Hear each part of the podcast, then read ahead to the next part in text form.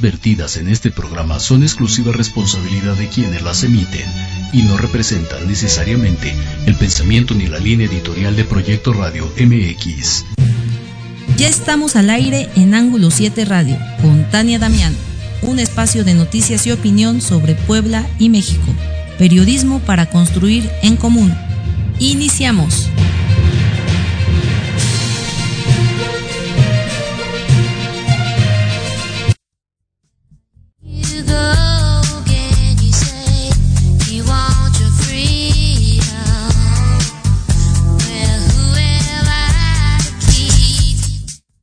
Buenas noches, amigos, amigas de Ángulo 7 Radio. Mi nombre es Tania Damián y soy la directora editorial de este portal de noticias que se tiene su sede en la ciudad de Puebla. Y hoy es el programa número 35, ya casi cumplimos un año. Bueno, en mayo, empezamos en mayo del año pasado, todavía nos quedan unos, unos meses para cumplir el año. Y en esta ocasión tenemos una emisión muy especial porque estaremos hablando con Marcos Hilario Cruz y Luis Eduardo Torres Molina sobre el aporte de los siete pueblos indígenas de Puebla al país y el aporte en general de los pueblos indígenas al país, todo lo que han aportado y todo lo que pueden aportar. Y pues vamos sin más al video de la presentación de este programa.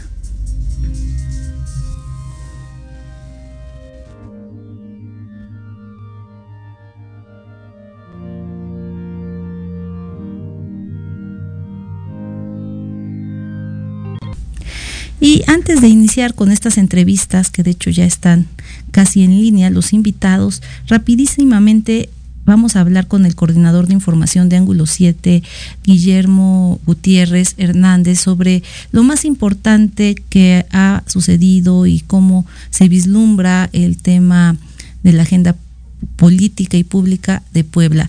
Buenas noches, Memo.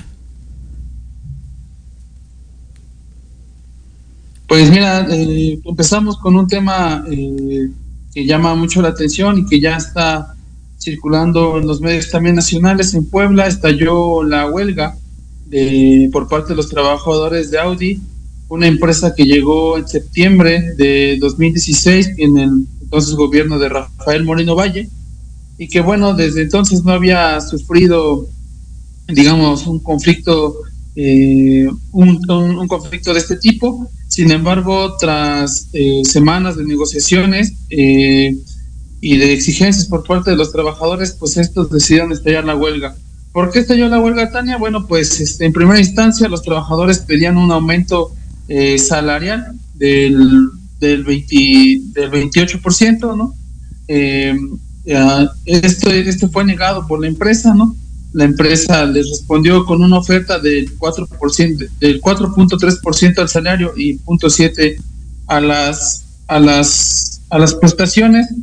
Estos se negaron y bueno, así transcurrieron cinco semanas, cinco semanas de negociaciones, cinco semanas en las que eh, pues también eh, la, las autoridades de la, de la empresa alemana pues no, no, no se sentaron a escuchar bien, bien a los, a los trabajadores.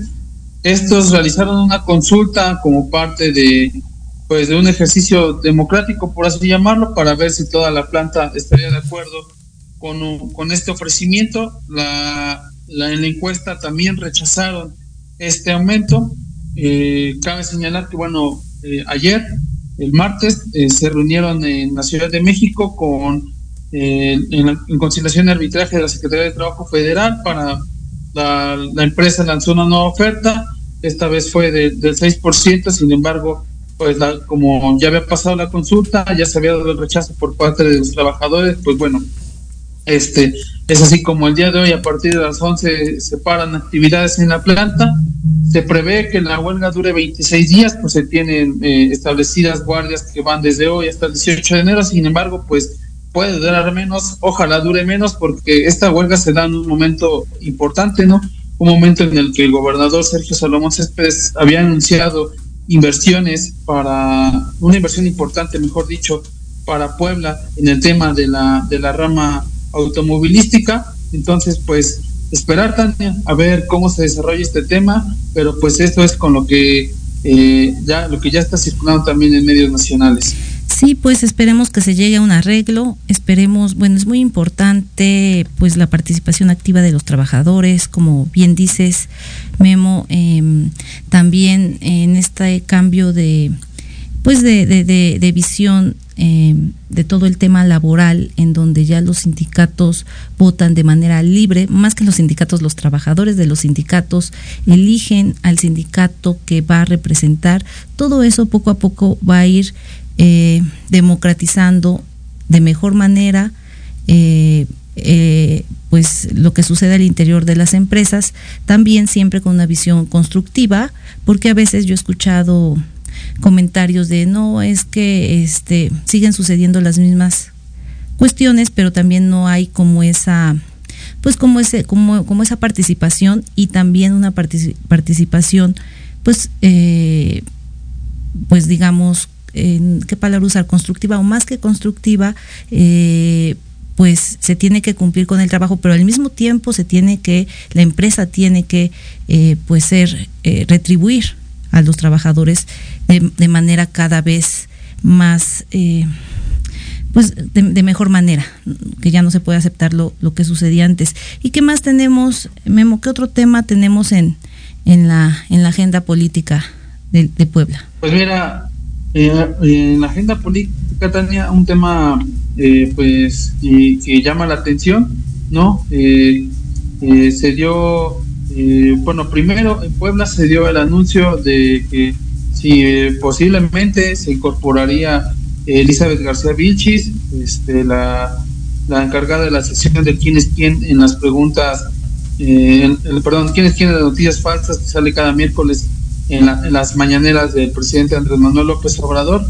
Y que bueno, pues esto, eh, el presidente, de hecho, hoy en la mañana tocó el tema, ¿no? Pero esto es parte de lo que también se está dando, es, es una persona que viene, pues, eh, es periodista también, y pues es algo que, que ¿cómo, cómo decirlo?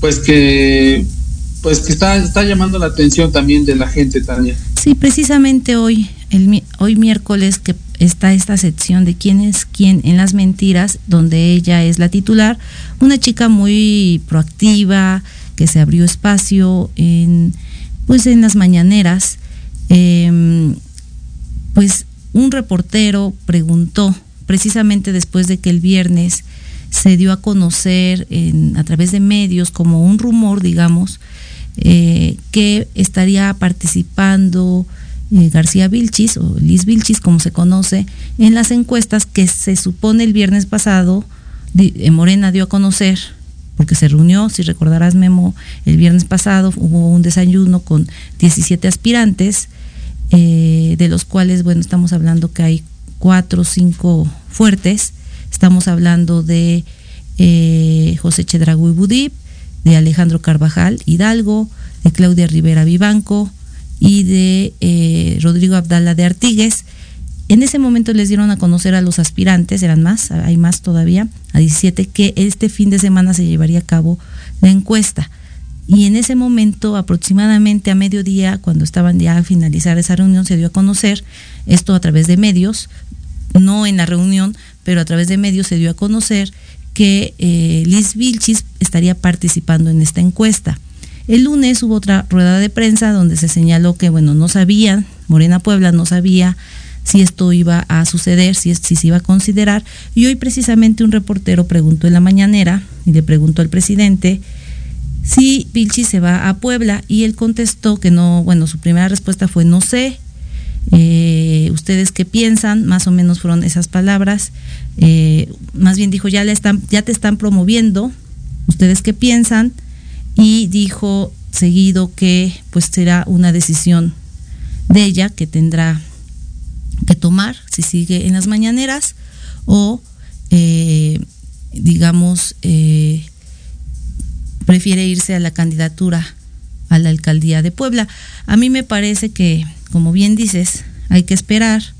Me parece que es una chica muy, muy proactiva. Me parece también que pues no ha tenido ninguna experiencia, digamos, política de algún cargo, eh, siendo primero empezando pues como una diputada local, después diputada federal o bueno, diputada local y después la alcaldía, también ese es un tema, hay que ver, va a entrar en las encuestas, hay que ver cómo, cómo queda, porque una cosa es participar en las mañaneras. Yo creo que va a depender de eso, que vea las encuestas, eh, Morena pues tiene ese método, un método que le ha funcionado y también dependerá de eso. Y ya que también, como dijo el presidente, que tome la decisión y si se anime, pues si se anima, pues a lo mejor, o dependiendo de los resultados de la encuesta, se anima, ¿no? Porque también tiene que ver eso. Pero por lo, por lo mientras, pues la moneda está en el aire, como ves, Memo.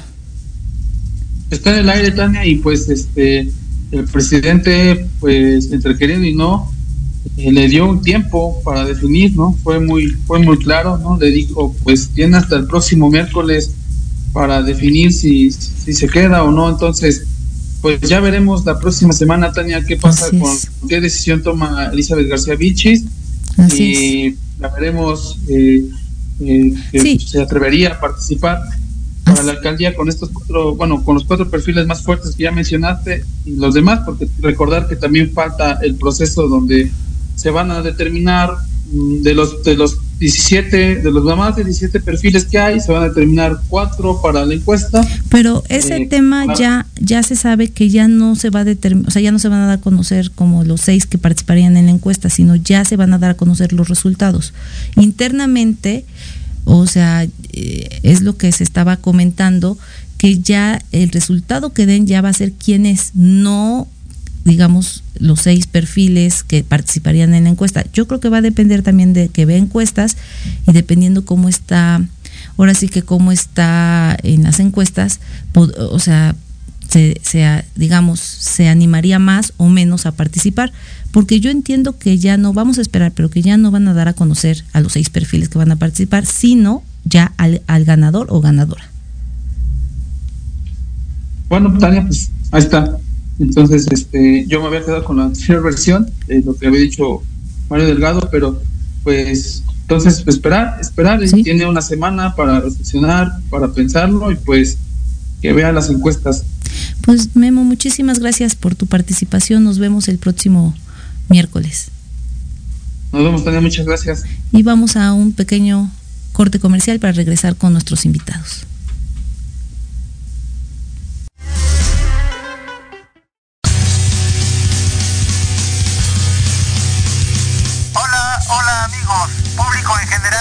¿Deseas estar al tanto del ámbito deportivo y todo lo que lo rodea? Claro. En los apuntes del profe, Se te dará toda la información necesaria para que estés al día. Ya era hora. Acompáñame en Proyecto Radio MX todos los viernes de 2 a 3 de la tarde. Te esperamos.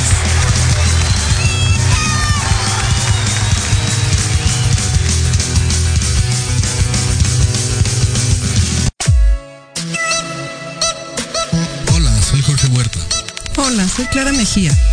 Te invitamos a escuchar Los Ratones Viejos. Un programa donde visitaremos nuestros libros favoritos. Todos los viernes de 8 a 9 de la noche por Proyecto Radio MX con sentido social.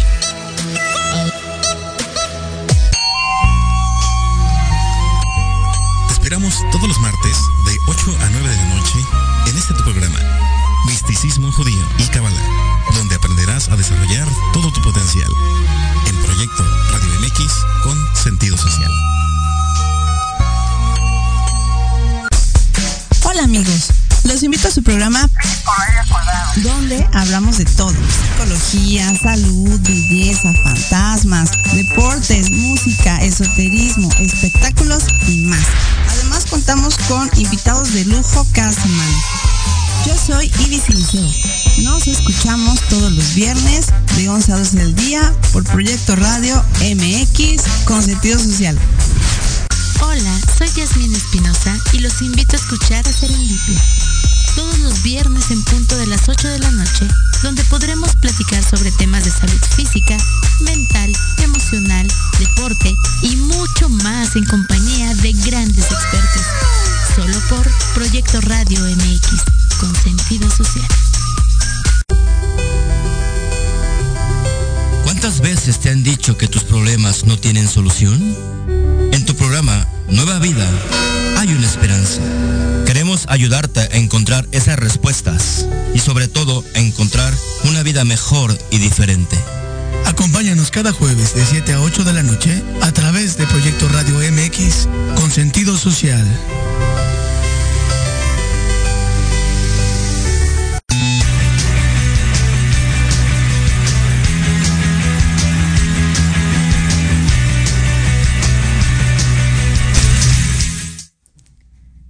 Aquí de regreso en Ángulo 7 Radio eh, con la producción de Oscar Arriaga, aquí desde Proyecto Radio con sentido social en sus en una cabina que se encuentra en, en San Cosme, bueno, no en San Cosme, se me fue en Santa María la Ribera, muy cerca del metro San Cosme, y estamos ya con nuestros invitados eh, especiales.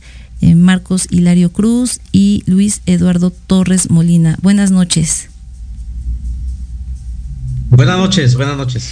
Pues eh, primero denme oportunidad de eh, eh, dar un, una breve semblanza sobre ustedes y la dinámica es, voy a preguntar y pues los dos, quisiera la opinión de los dos, también podríamos pues bueno, yo referí en esta ocasión la pregunta va para Marcos Hilario o en esta ocasión va la pregunta para Luis Eduardo Torres Molina. Pues Marcos Hilario Cruz, él es náhuatl de la Sierra Norte de Puebla, es docente de educación indígena, licenciado en Derecho y consejero estatal indígena.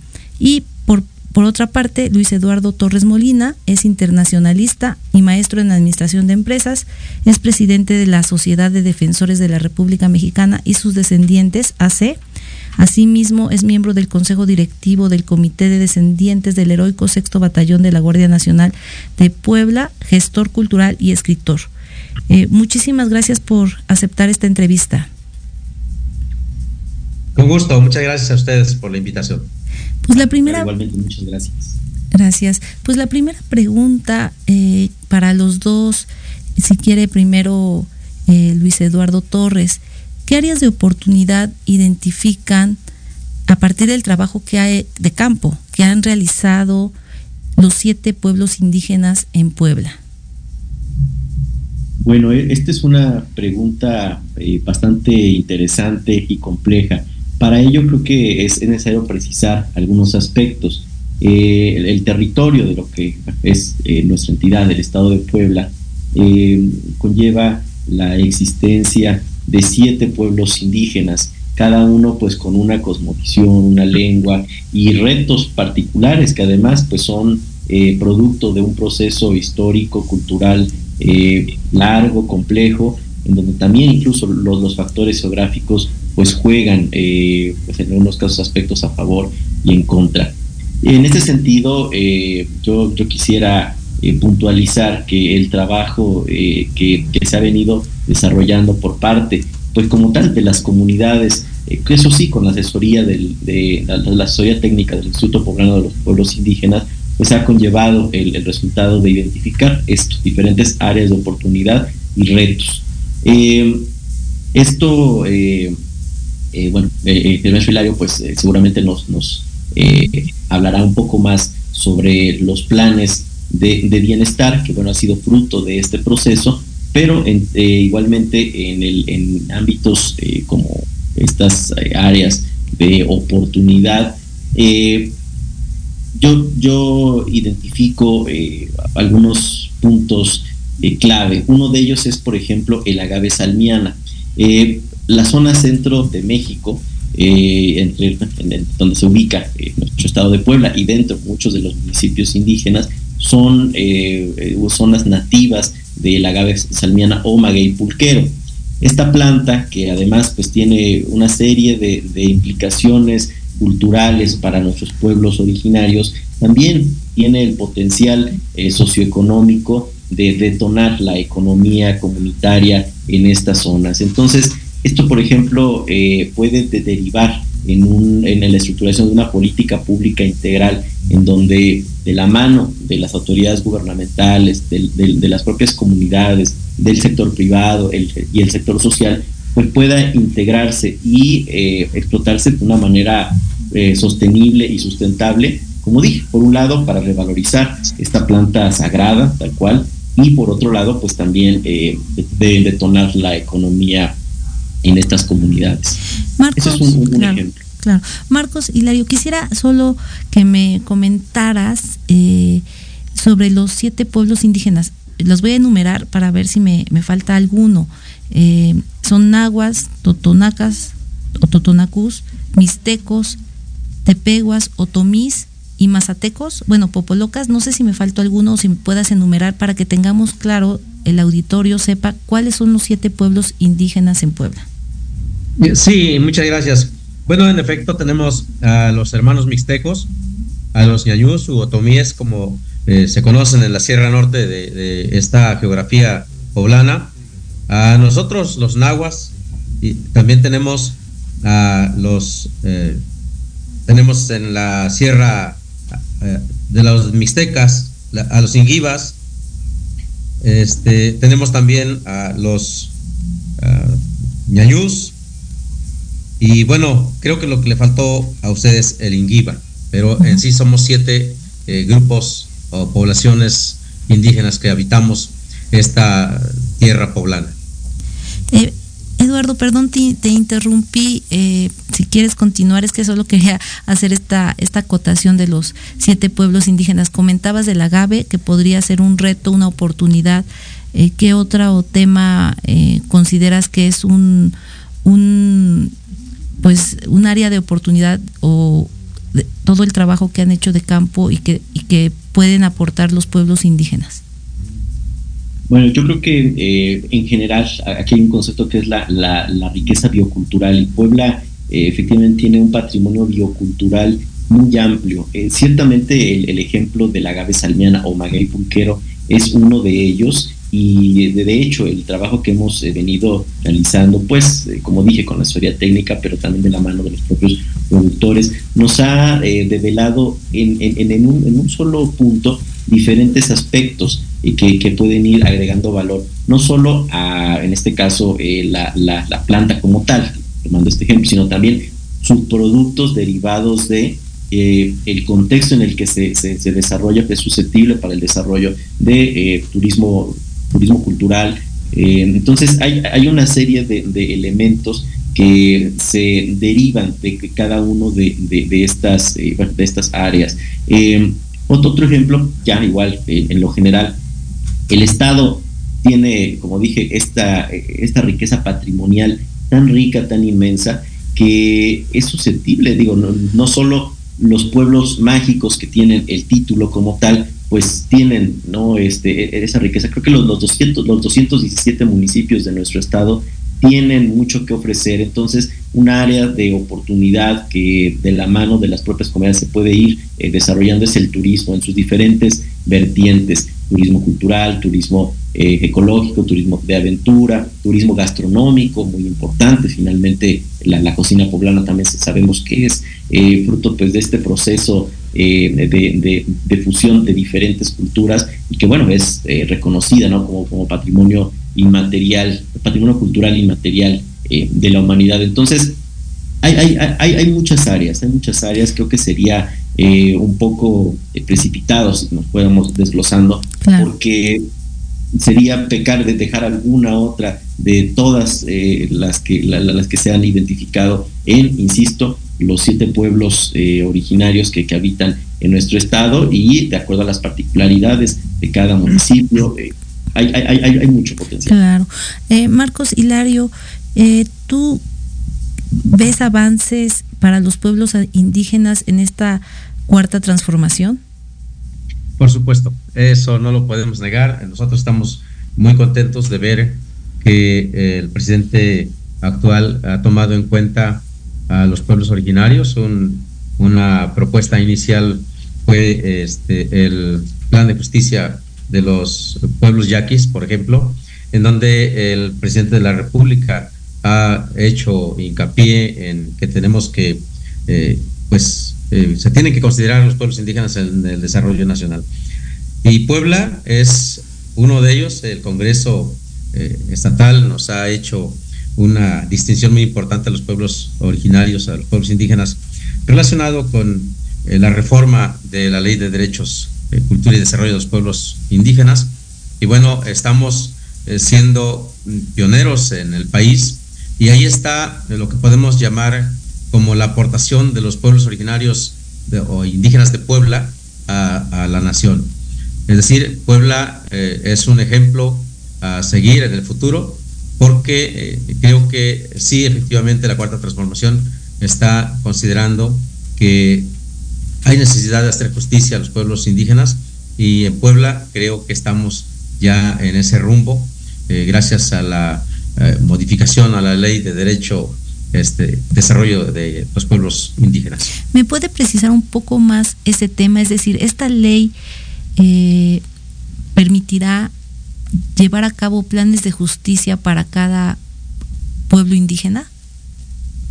Eh, sí, sí, creo que estamos considerados eh, los pueblos indígenas y afromexicanos eh, dentro del desarrollo eh, estatal. Eh, y, y bueno, hace falta mucho, por supuesto.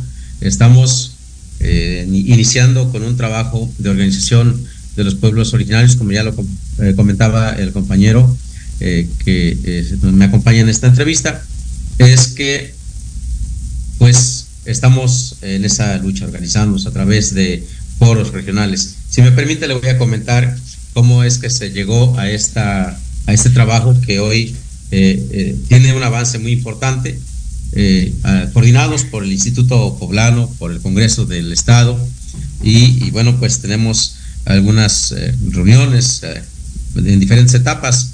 Se hicieron acuerdos previos, una etapa informativa y una etapa consultiva.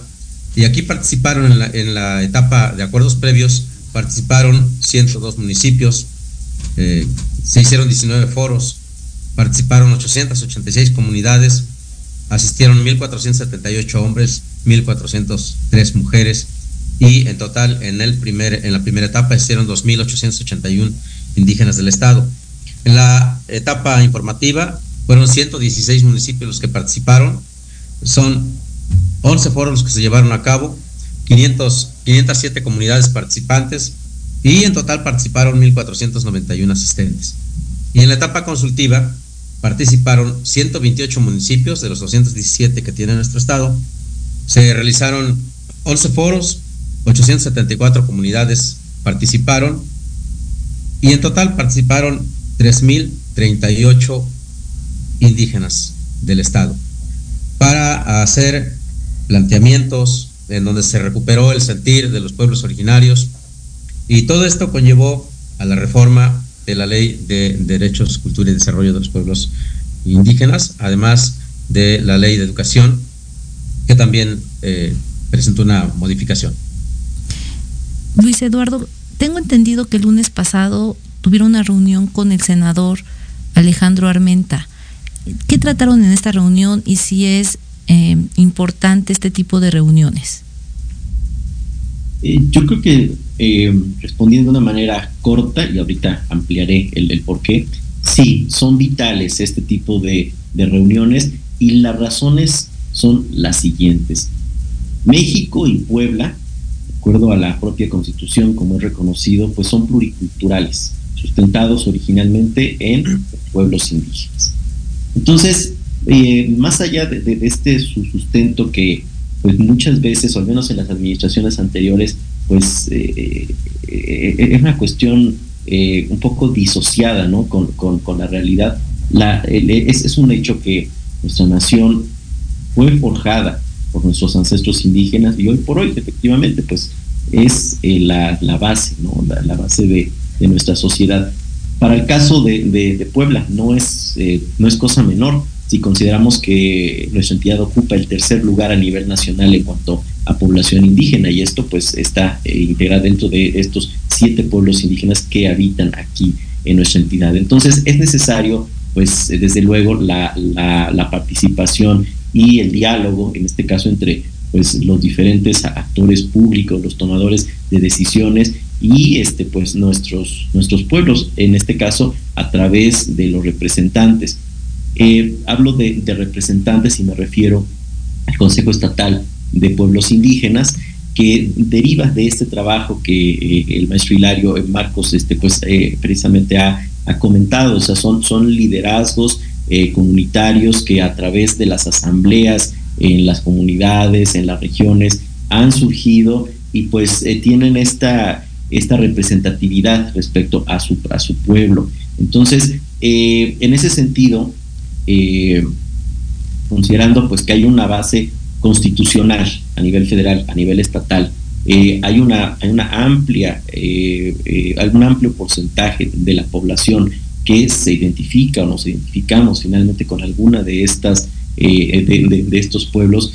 Entonces, este tipo de, de reuniones se vuelven, como dije, vital. Y el contenido, pues fundamentalmente es o fue precisamente exponer esta realidad que eh, eh, a través del trabajo de campo que se desarrolló, eh, pues experimentan nuestras comunidades y cómo a partir de ahí podemos ser propositivos y encontrar algunas soluciones frente a estos retos socioculturales.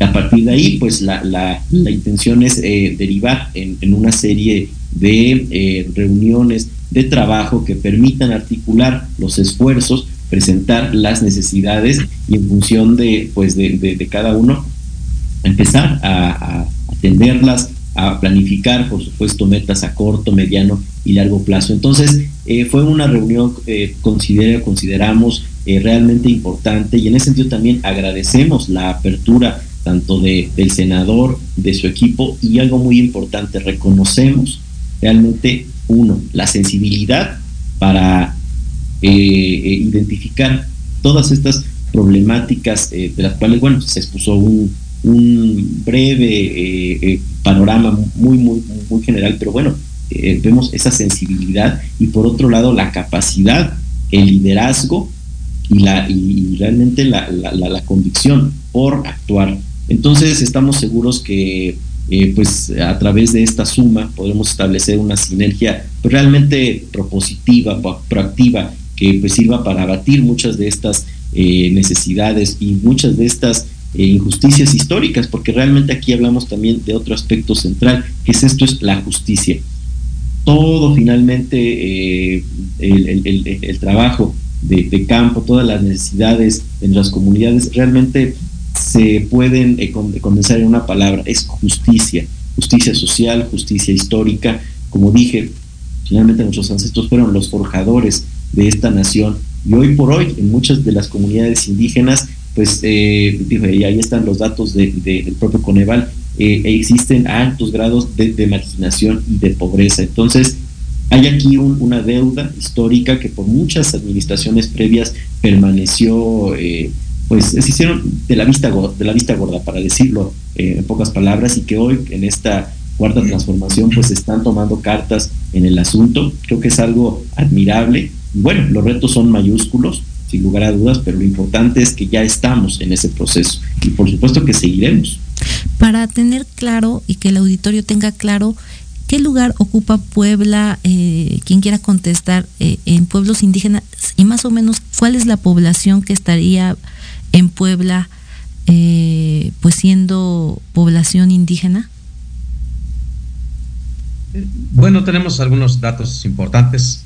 Creo que son 58 municipios eh, indígenas. eh, y hay municipios con población dispersa. Es decir, estamos hablando de gente que migra de un municipio indígena hacia, hacia las ciudades, por ejemplo, hacia capital, me refiero a Puebla, o a, de las comunidades hacia ciudades como en el caso de nuestro, hacia Huachinango, de las comunidades indígenas de la Sierra Negra hacia Tehuacán, y bueno, hay población dispersa. Entonces, estamos hablando de eh, un número muy importante de municipios en el estado de Puebla y obviamente eh, aquí consideramos hombres, mujeres, niños, jóvenes que eh, pues estamos en ese proceso de búsqueda de justicia hacia una, un nuevo trato en la relación de los pueblos originarios que pues esperamos que el gobierno eh, tenga hacia nosotros. Y, a mí me eh, llama muy mucho la atención este, este trabajo que está, como usted dice, está impactando. Creo que en el estado de Puebla hace falta mucho el desarrollo comunitario, con justicia, con pertinencia. Hace falta eh, trabajar en materia de justicia indígena, como ya lo comentaba el compañero. Eh, pero no solo eso, creo que son varios ejes rectores que nos ocupan y que seguramente eh, tendrán un impacto en el desarrollo socioeconómico, político, cultural, lingüístico de, nuestra, de nuestras poblaciones indígenas. y pues nosotros contentos de hacer un trabajo de esta naturaleza porque estamos en vías de lograr eh, muchos aspectos fundamentales de ese desarrollo que anhelamos para nosotros los, los poblanos, pero sobre todo para los pueblos indígenas, como dijera el presidente de la República, pues a, luchar o a dar justicia a los más olvidados, pero sobre todo a los pueblos indígenas que históricamente creo que hay una deuda, una deuda social, económica, política, de representación eh, en, los, en, las, en los puestos de, de toma de decisión. Cosas como esas, muy importantes. Claro, entonces para que el auditorio lo tenga claro, son 58 municipios en Puebla y más o menos en porcentaje, eh, ¿qué, ¿qué, porcentaje representa la, la, población indígena? ¿Hay algún dato? Sí, este, hay datos. Desafortunadamente en este, en este momento yo no los tengo a la mano y sin embargo este, es una, una, un sector muy importante, un porcentaje muy importante. Yo no sé si el compañero en este momento tuviera algún comentario al respecto. Y, y sin embargo, adelante, compañero. Sí, y solo este, preguntar si puedes volver a repetir, eh, Luis Eduardo, ¿cuál es el lugar que tiene Puebla en población indígena? Sí, el pueblo ocupa el tercer lugar a nivel nacional en cuanto a población indígena. Entonces, sí, sí, es, un porcentaje muy, muy alto ¿no? de, de, la población y que si bien está mayormente concentrada, eh, como dijo eh, el, el maestro Marcos, en estos 58 municipios, pues aquí, aquí mismo la zona eh, metropolitana no es ajena a esta realidad. Entonces, realmente tenemos que ser conscientes de una realidad social. Creo que ese es el, el, el punto clave aquí. Y Marcos Hilario, ¿qué, ¿qué, acuerdos llegaron en esta reunión con el senador? Ya platicó Luis Eduardo algunos. No sé si quieras agregar algo más. O sea, ya comentó que eh, hablaron del diagnóstico, de la necesidad de justicia, eh, que van a hacer algunos foros. Si pudieras, pudieras comentar un poco más de los acuerdos a los que llegaron con él para buscar esa, pues esa, ese pues esa representación o que sean tomados en cuenta. Sí, este, bueno, hay, algo muy importante que debo comentar, que este Consejo Estatal Indígena eh, se conforma eh, derivado de esos foros que se llevaron a cabo eh, con todos los pueblos indígenas del Estado. A partir de ahí surgimos nosotros como representantes con acta en mano con acta comunitaria, de asambleas comunitarias, nos presentamos a los consejos regionales y de ahí fue surgiendo el Consejo Estatal. Bueno, el Consejo Estatal está contemplado en la ley, en la ley de eh, derechos, cultura y desarrollo de los pueblos indígenas y es eh, un, organismo que va a auxiliar al Instituto de Pueblos Indígenas, considerado en el artículo 98 de esta ley, pero a su vez vamos a participar eh, en, el, en, la Junta de Gobierno, en donde se tomarán eh, decisiones importantes y por supuesto que vamos a hacer propuestas a, al, futuro gobernador y creo para, para considerar eh, las posibilidades de desarrollo de nuestros pueblos originarios. Eh, a mí me da mucho ánimo esta, este trabajo que se está llevando a cabo porque es histórico, porque no, no hay eh, un trabajo eh, como el que se está haciendo en el estado de Puebla y que impacta sobre todo a nivel nacional, porque esa es una pregunta que yo vi en, en la eh, publicación de, este, de, este, de esta entrevista. Y bueno, acuerdos importantes. Creo que, pues, quien sea gobernador va a tener el compromiso de atender el desarrollo de los pueblos indígenas del estado de Puebla. Y en ese sentido, el senador, eh, en búsqueda de su, eh, de su participación política en el estado, pues creo que más que eso, como senador, como senador tiene un compromiso con los pueblos. Es lo que nos manifestó. No, este, independientemente de, de su aspiración política, el, el, puesto que ocupa, pues creo que le da la posibilidad de hacer eh, trabajo en favor de los pueblos indígenas. Es más, él se asume también. Es, eh, es, esto algo muy serio que a mí me conmovió en la charla que tuvimos con él, porque es un personaje que se identifica con los pueblos indígenas. Eh, tiene una visión muy amplia y muy comprometida con el desarrollo de los pueblos indígenas del Estado, y eso lo compromete. Entonces, nosotros muy contentos de haberlo escuchado. Creo que eh, si él es el gobernador, los pueblos indígenas, pues seguramente que tendremos un desarrollo muy importante en, en la búsqueda de la eh, pues consolidación de muchos proyectos a los cuales les vamos, les estamos, eh, los estamos planteando como plan de justicia indígena de los pueblos indígenas del estado de Puebla. Y bueno, pues seguramente que abrazará con mucho eh, con, mucho, con muchas expectativas.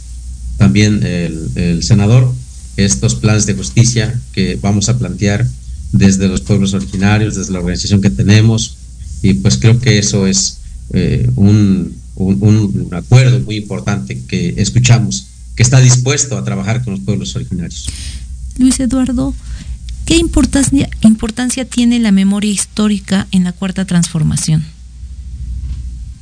Es una pregunta también muy, muy interesante porque la memoria histórica es un factor para el fortalecimiento de la identidad nacional, es, un, es parte central de la cohesión social y esto a su vez para la creación de comunidad.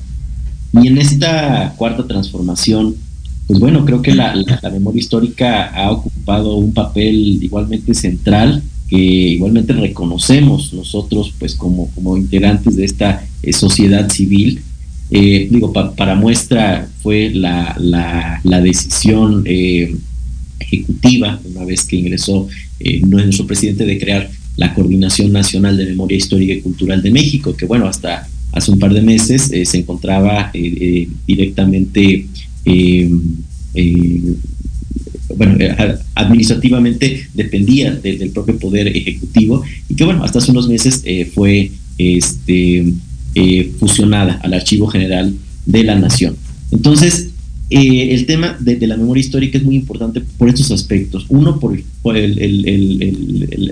el, fortalecimiento de nuestra identidad, por la, la, la virtud pues, de, de, consolidar o de cohesionarnos socialmente y en ese sentido de crear comunidad. Aquí quiero hablar también de una, eh, digamos, experiencia un poco más cercana que es la que vivimos en la Sierra Nororiental, eh, que es donde eh, a través del Comité de Descendientes del Heroico Sexto Batallón de la Guardia Nacional de Puebla, que es un colectivo ciudadano, eh, pues buscamos, uno, reivindicar la participación histórica de nuestros ancestros, nahuas y totonacus principalmente, en diferentes procesos transformadores de nuestra nación. Caso específico de la segunda transformación histórica, que fue pues la reforma y la defensa de México frente a la eh, intervención francesa y posteriormente eh, frente al, Segundo Imperio Mexicano.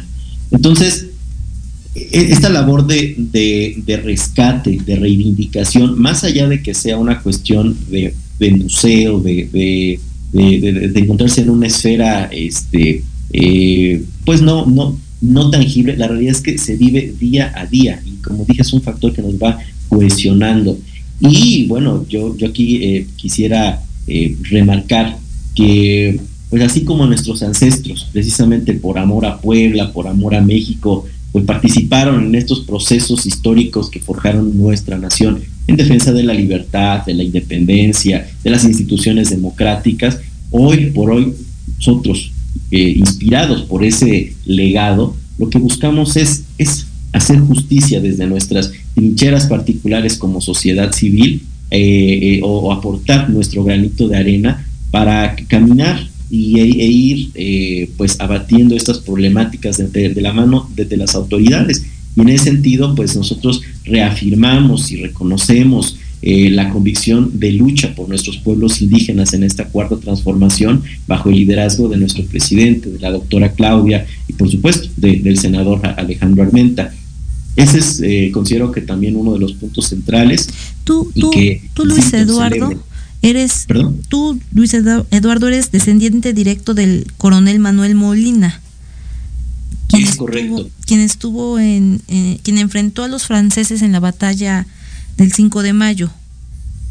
Así es, sí, un personaje eh, singular eh, y que creo que es una muestra clara de lo que han vivido nuestros indígenas. Por un lado, la historia oficial siempre ha eh, recordado, rememorado, pues a ciertos personajes históricos que por supuesto ocuparon pues un, papel central en estos procesos históricos, pero que no hubiesen sido nada o muy poco sin el apoyo popular. Y realmente quienes se enfrentaron cuerpo a cuerpo fueron prácticamente siempre nuestros ancestros indígenas. El caso de, Manuel Molina, como dije, ilustra muy bien, porque a la fecha no hay ni siquiera un- alguna placa, algo que, que, que recuerde las contribuciones de este patriota nahua, eh, originario de Tatosca, en Zacapuastla, y que de acuerdo a la amplia documentación histórica que conservamos, se encontró presente en 112 batallas entre 1856 y 1876 un personaje aguerrido, como dije, caso singular, ¿no? Si, si, si lo vemos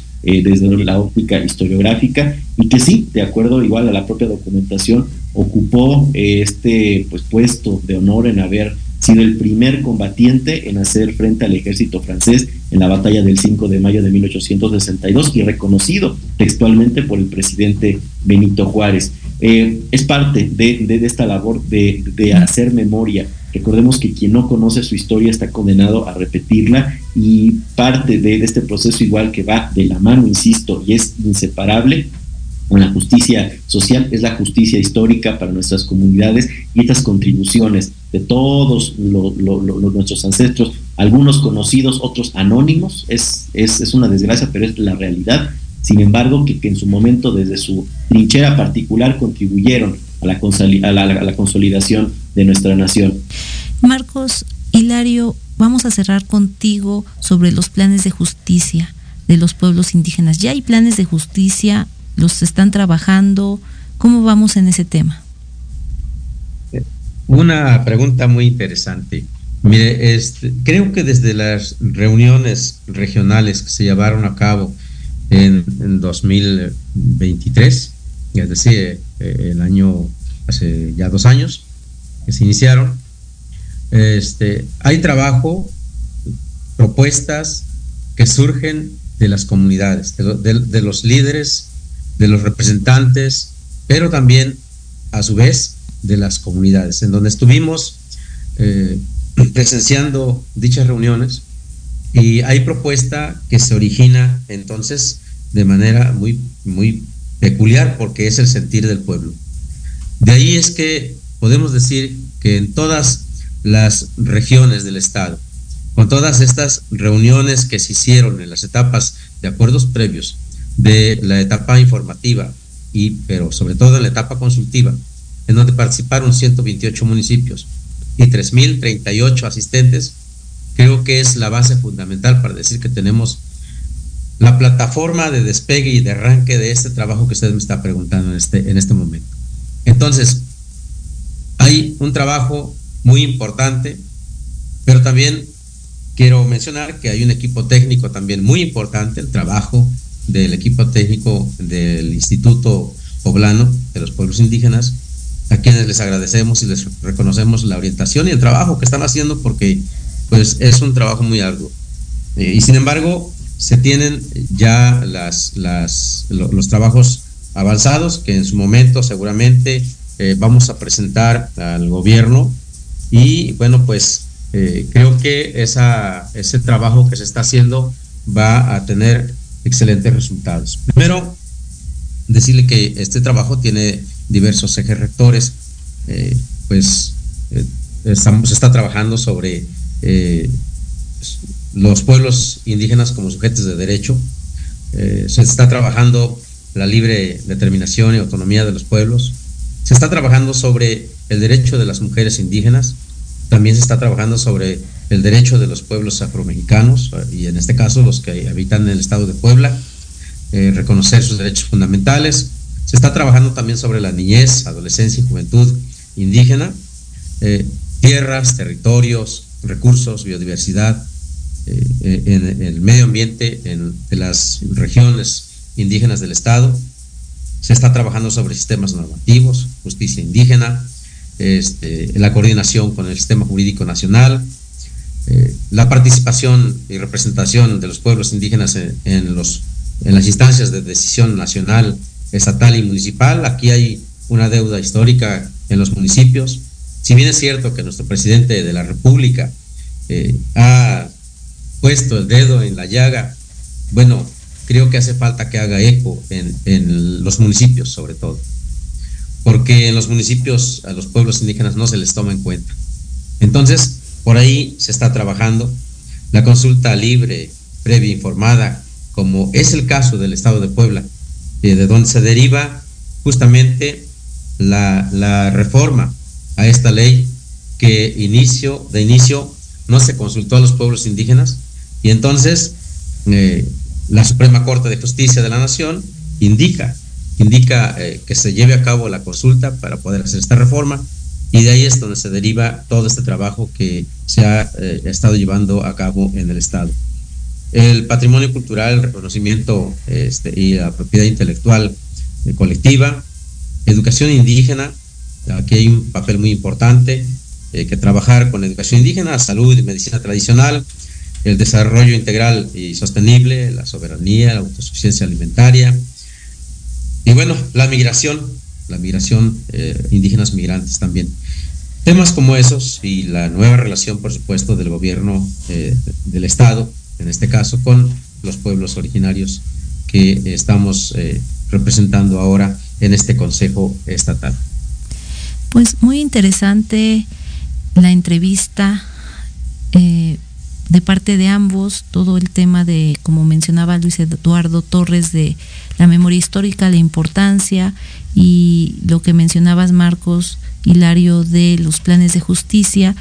Y yo solo quiero comentar que a final de cuentas, indígenas o no indígenas o mestizos, pues la, la población, la gente tiene que participar y tiene que decidir.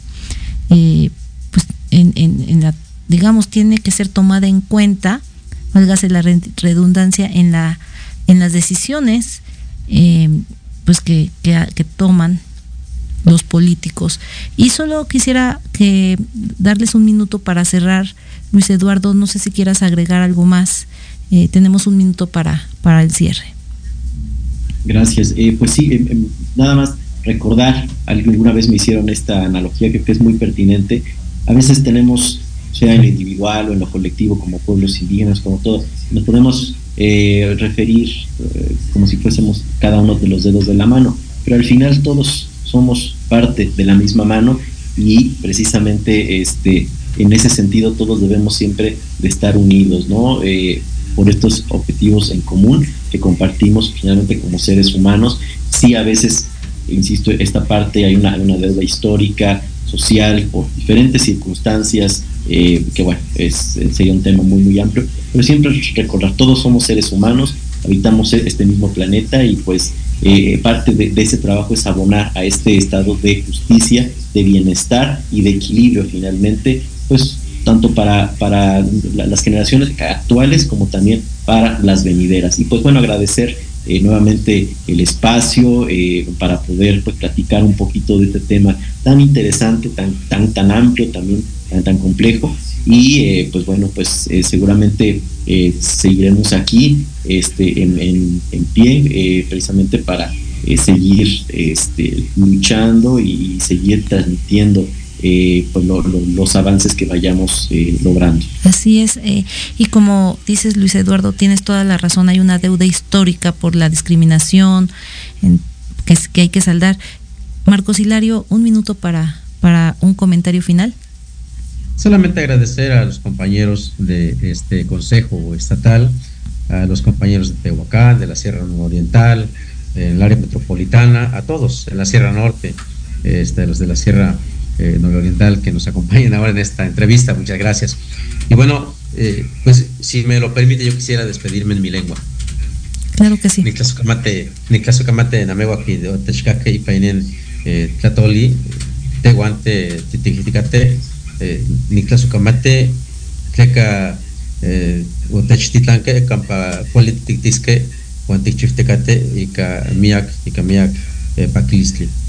Eh, pues muchas gracias por la entrevista. Eh, creo que tenemos un trabajo muy fuerte por delante y vamos a seguir haciendo todo este esfuerzo en bien de todos, de todos los indígenas de nuestro estado, pero también por las generaciones que vienen, que merecen todo el respeto y, ser tomados en cuenta. Muchísimas gracias por la entrevista, Marcos. Muchísimas gracias, Luis Eduardo. Y pues en, en una próxima ocasión estaremos nuevamente entrevistándolos. Les agradezco mucho a nombre de Ángulo 7. Muchas gracias. Muchas gracias. Y pues para el auditorio también les agradecemos mucho estar al pendiente de esta emisión. Se me olvida decir que si tienen preguntas, em, quiero decirlo al final, hasta el momento pues bueno, no, no, no hemos recibido alguna pregunta, pero ya lo diré a la mitad del programa. Eh, si tienen algún comentario, pregunta, pues estamos ahí para eh, pues para, para después dar- dárselas a conocer a los entrevistados.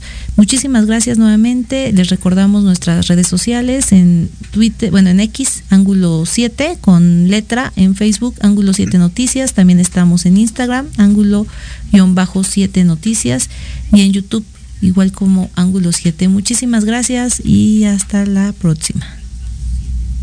Muchas gracias. Hasta luego, gracias. Buenas noches. Muchas gracias. Más noticias y opiniones sobre Puebla y México, de 8 a 9 de la noche en Ángulo 7 Radio. Síguenos en nuestras redes sociales, Twitter, arroba Ángulo 7, Facebook, Ángulo 7 Noticias.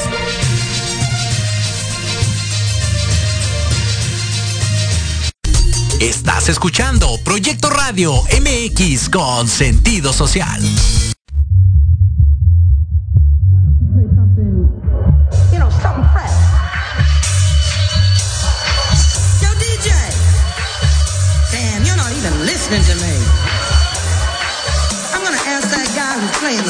Podcast.